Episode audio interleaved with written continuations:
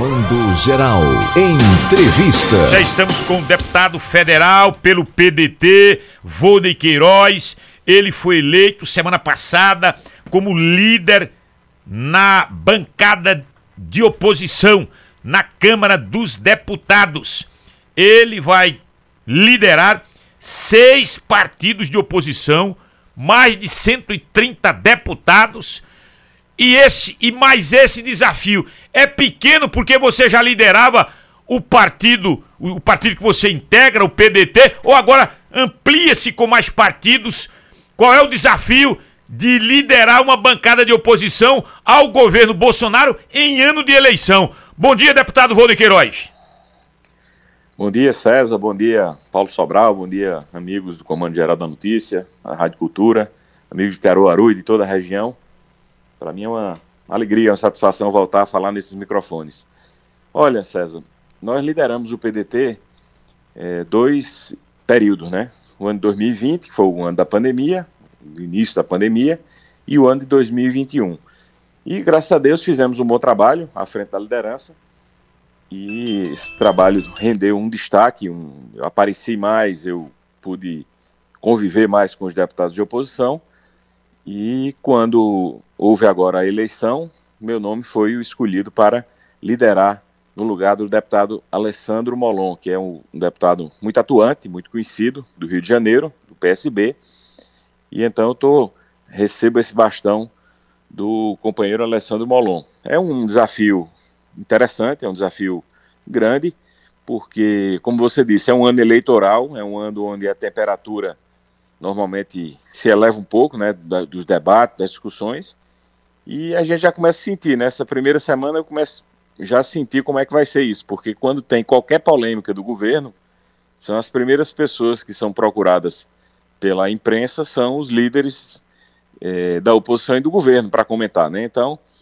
tem que estar tá ligado nos acontecimentos, tem que ter uma, uma posição já é, pronta, porque não é uma posição apenas do líder, né? Eu, a minha posição tem que representar, tem que espelhar o que os seis partidos pensam, então não posso falar de mim assim sozinho, tem que ser uma coisa combinada. A gente tem um grupo de WhatsApp que, que reúne esses líderes. Então, quando tem uma polêmica, quando tem uma decisão, quando tem uma, alguma coisa para resolver, a gente conversa entre os, os líderes, decide qual é a posição e eu vou lá na tribuna ou na imprensa e passo a posição do conjunto de partidos.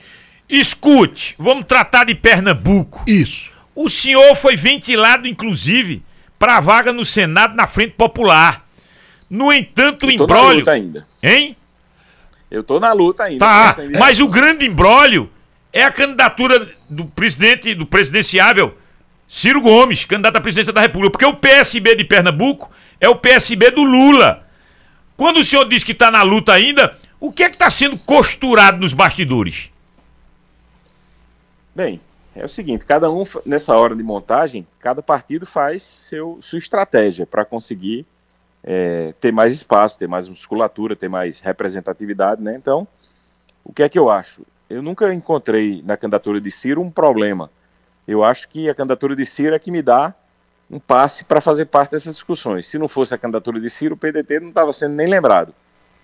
A candidatura de Ciro Gomes, veja, em Pernambuco, em 2018, Ciro Gomes teve 670 mil votos para presidente. Uma grande votação, teve mais, acho que 12 ou 13% dos votos de Pernambuco. Então a Frente Popular não quer desperdiçar esses votos, não quer desperdiçar esse apoio. Esse apoio foi importante para João Campos, por exemplo, na eleição de prefeito agora em 2020. O PT apoiava Marília e Ciro veio para Pernambuco, veio para Recife fazer campanha para João Campos. A vice-prefeita então, vice é do PDT. É, é. é do exatamente, PDT. é. Então nessa, nessa disputa é, de, de 2020, Isabela contou com a presença de Ciro e João Campos contou com a presença de Ciro. Então, a Frente Popular precisa do palanque de Ciro, do povo de Ciro, do eleitor de Ciro no, no, na chapa de Danilo Cabral. E também a nossa estratégia é mostrar a importância de Caruaru nessa disputa do Agreste, né? Não foi um nem dois é, governadores que tiveram é, os candidatos a vice ou a senador da cidade de Caruaru, representando o Agreste, porque é uma, é uma região importante que reverbera para todo o estado de Pernambuco e nós entendemos que é importante ter um representante do interior na chapa. Então, por isso que eu disse que eu estou na luta ainda, porque eu sei que o PSB tende a apoiar a candidatura de Lula em Pernambuco, que é a candidatura que está à frente das pesquisas, mas nós é, entendemos que esses votos de Ciro não devem ser desperdiçados e que Caruaru é peça central nessa disputa, principalmente se Raquel for candidata a governadora. Então, é, vai ser preciso que tenha do outro lado também um representante, e Caruaru vai ser meio que o centro do debate, né, da, da disputa eleitoral. Em 2018, o seu partido foi obrigado a lançar Maurício Ramos. Aliás, eu votei nele. Eu entendi que naquele instante o Maurício seria o melhor para Pernambuco, mesmo sabendo da dificuldade que ele teria de se eleger. Pois bem, caso o PDT fique de fora da majoritária da Frente Popular, o partido faria a mesma coisa que fez em 2018? Lançaria um candidato do partido? Paulo, eu acho que lançar candidato a essa altura não está no nosso projeto, não está nos nossos planos. Naquele momento ali, em 2018, foi uma coisa que aconteceu em cima da hora, né, faltando dois dias para a convenção. O nome de Zé Queiroz já, tava se, se, já tinha sido convidado, ele já tinha sido convidado para ser o candidato ao Senado da Frente Popular junto com Jarbas, né, era Zé Queiroz e Jarbas para senador, Luciana para vice e Paulo Câmara para o governo. A chapa estava montada houve um, um jantar no palácio, nós fizemos esse, essa participação lá, então estava tudo resolvido. Quando foi, assim, dois dias antes, o PT resolveu retirar o nome de Marília e pediu como compensação para indicar Humberto para o Senado. E isso modificou toda a geografia daquele momento. E aí o PDT ficou ali, como se diz no popular, com o pincel na mão, né? Então nós tivemos que procurar uma candidatura, fomos buscar a candidatura de Maurício Randes, do PROS, Isabela de Roldão foi a vice, e Silvio Costa foi o candidato a senador. Mas ali foi uma coisa muito precária, né? Uma coisa construída em cima da hora e tal. E foi muito ruim para mim, porque eu tinha todo uma, um mandato e uma atuação junto à Frente Popular. E de repente tive que apoiar outro candidato a governador e foi um foi realmente um, um, um redemoinho, né? Uma, uma mudada de posição, um giro aí de 180 graus. Mas esse ano a gente espera que que, que nós possamos estar na chapa da Frente Popular e caso não estejamos, aí nós vamos repensar. Vamos reunir a turma do PDT aqui, conversar com o deputado Zé Queiroz, vou falar com a direção nacional do partido para ver qual é a posição que nós vamos tomar. Mas nós, estamos, nós somos procurados também pelas outras forças, né? Aqui, por exemplo, sábado eu fui, eu fui contactado aqui pelo candidato, pré-candidato Miguel Coelho e Fernando Bezerra Coelho, filho. Eles vieram a Caruaru e me procuraram, fizeram uma visita de cortesia e tal. Então, essa turma também está tudo de olho. Eles propuseram a vaga de Senado para você? Não, eles vieram fazer uma visita de cortesia e tal, uma, mas aí uma... Este sim é candidato. É, o Miguel é candidato. Esse aí está é definido. É inclusive, a, ele, ele renuncia no dia 30 de março. É. A data é, já está cravada. Esse eu acredito. Ele já, ele, ele confirmou realmente que vai renunciar dia 30 de março. E o, nós, o que nós desejamos, que precisamos e queremos, é um palanque para Ciro. Então eu, como Ué. sou eu como sou é, do PDT, sou presidente estadual do partido, eu tenho que defender os interesses do meu partido. Então eu preciso de um palanque para Ciro. Vamos ver como é que vai ficar Miguel. Por enquanto, o, o União Brasil não tem candidato a presidente. Está pensando aí numa federação com o MDB para apoiar Simone Tebet. Vamos ver se vai caber aí o PDT nesse palanque. Vamos ver o que é que, o que, é que vamos ter de espaço para Ciro. E não descartamos agora, por enquanto, nenhum cenário. Nenhum cenário. O Miguel é hora apoia. De conversar com todo mundo. O Miguel apoia a reeleição de Jair Messias, É. Pode ter certeza. Acho que não, viu? Pelo que eu conversei com ele, acho que não. Acho que o candidato de, de Bolsonaro em Pernambuco vai ser Anderson Ferreira. É, mais provável. Depois da saída do, do pai, eles ficaram meio, meio, meio distantes. A saída do FBC. Agora, o senhor deputado. Perder a vaga de ministro do Tribunal de Contas da União. Pois é, foi derrotado de forma vergonhosa. O senhor vai prestigiar o lançamento do nome de Danilo hoje em Boa Viagem no Recife? Eu estou esperando aqui uma, um contato com o presidente do meu partido nacional para, digamos assim, combinar com ele para ver se é conveniente a nossa presença lá.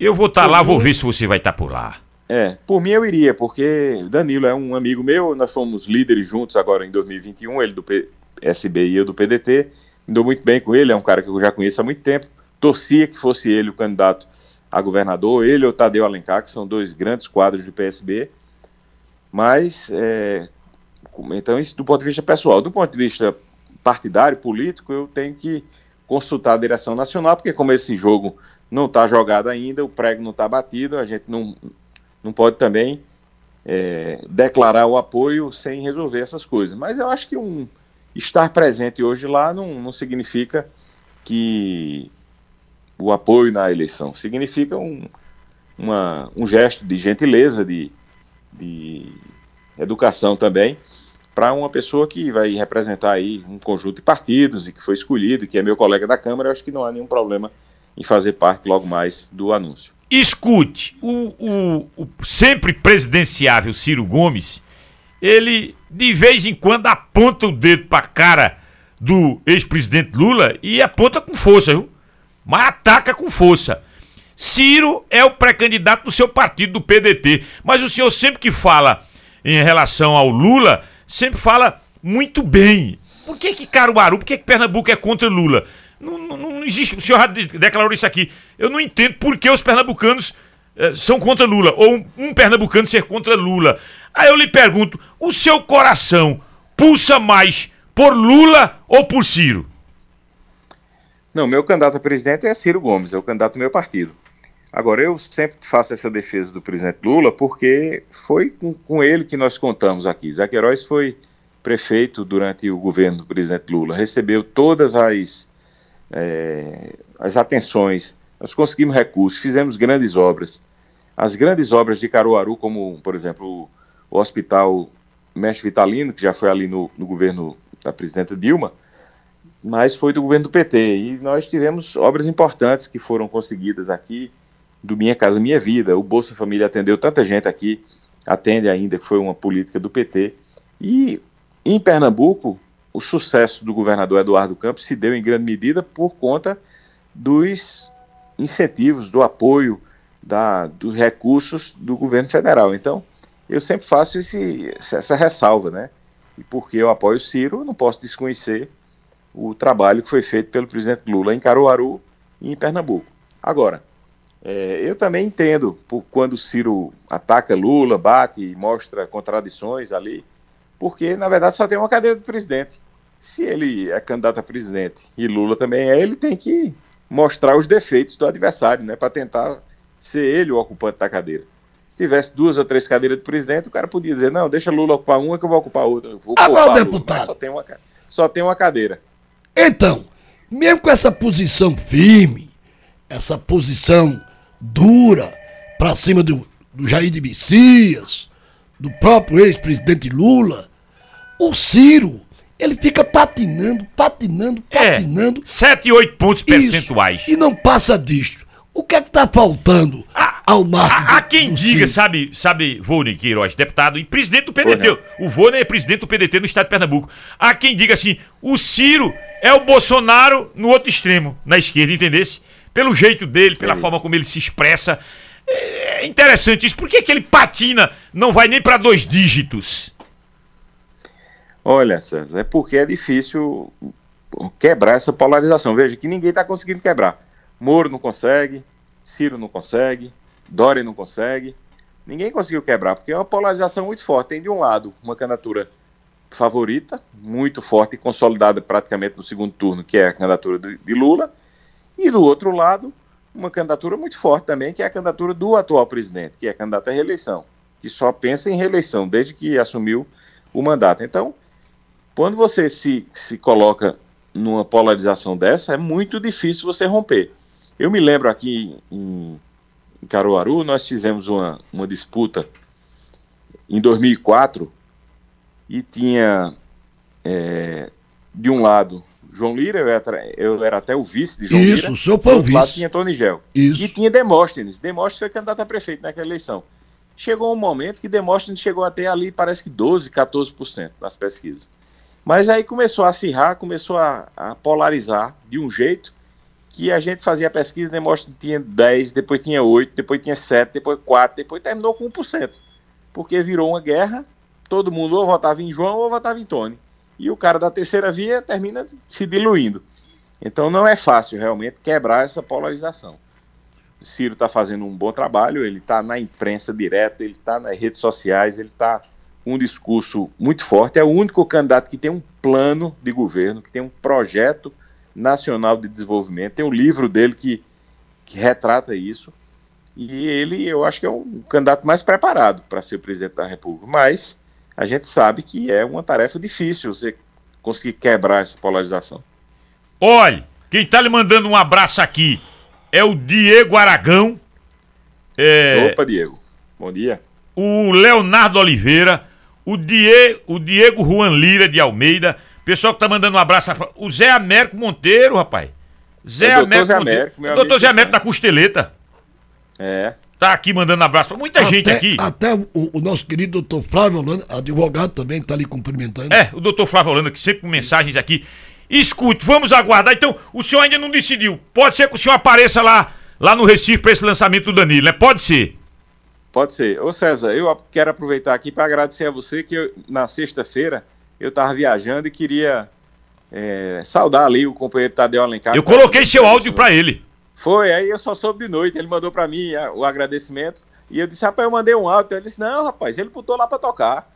Que aí eu digo, ah, não sabia não. Mas obrigado então pela gentileza, porque Tadeu, eu, vocês viram aí, né? Um cara fino, é um cara muito preparado, é um cara que eu tenho grande admiração por ele, é um realmente um, uma referência para todos nós ali na Câmara. E aí ele visitando Caruaru, eu acho que eu, se eu tivesse aqui, eu teria ido aí no estúdio dar um, um abraço nele. Mas aí, ainda bem que você colocou o, o áudio nosso aí, fez um, um uma homenagem aí a ele. Obrigado. Pronto. Vamos aguardar essa sua, se você vai passar por lá ou não. Hoje, agora, agora, logo agora, de meu dia, por meio ali, dia, 11 horas, meio dia. O senhor está esperando esse contato da, do seu partido, né? É isso. Esperando o aval do presidente nacional, né?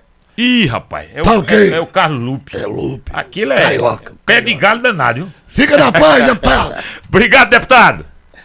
César, um abraço, um abraço, Paulo, um abraço aos ouvintes, estou à sua disposição. Uma boa semana a todos, que Deus nos abençoe.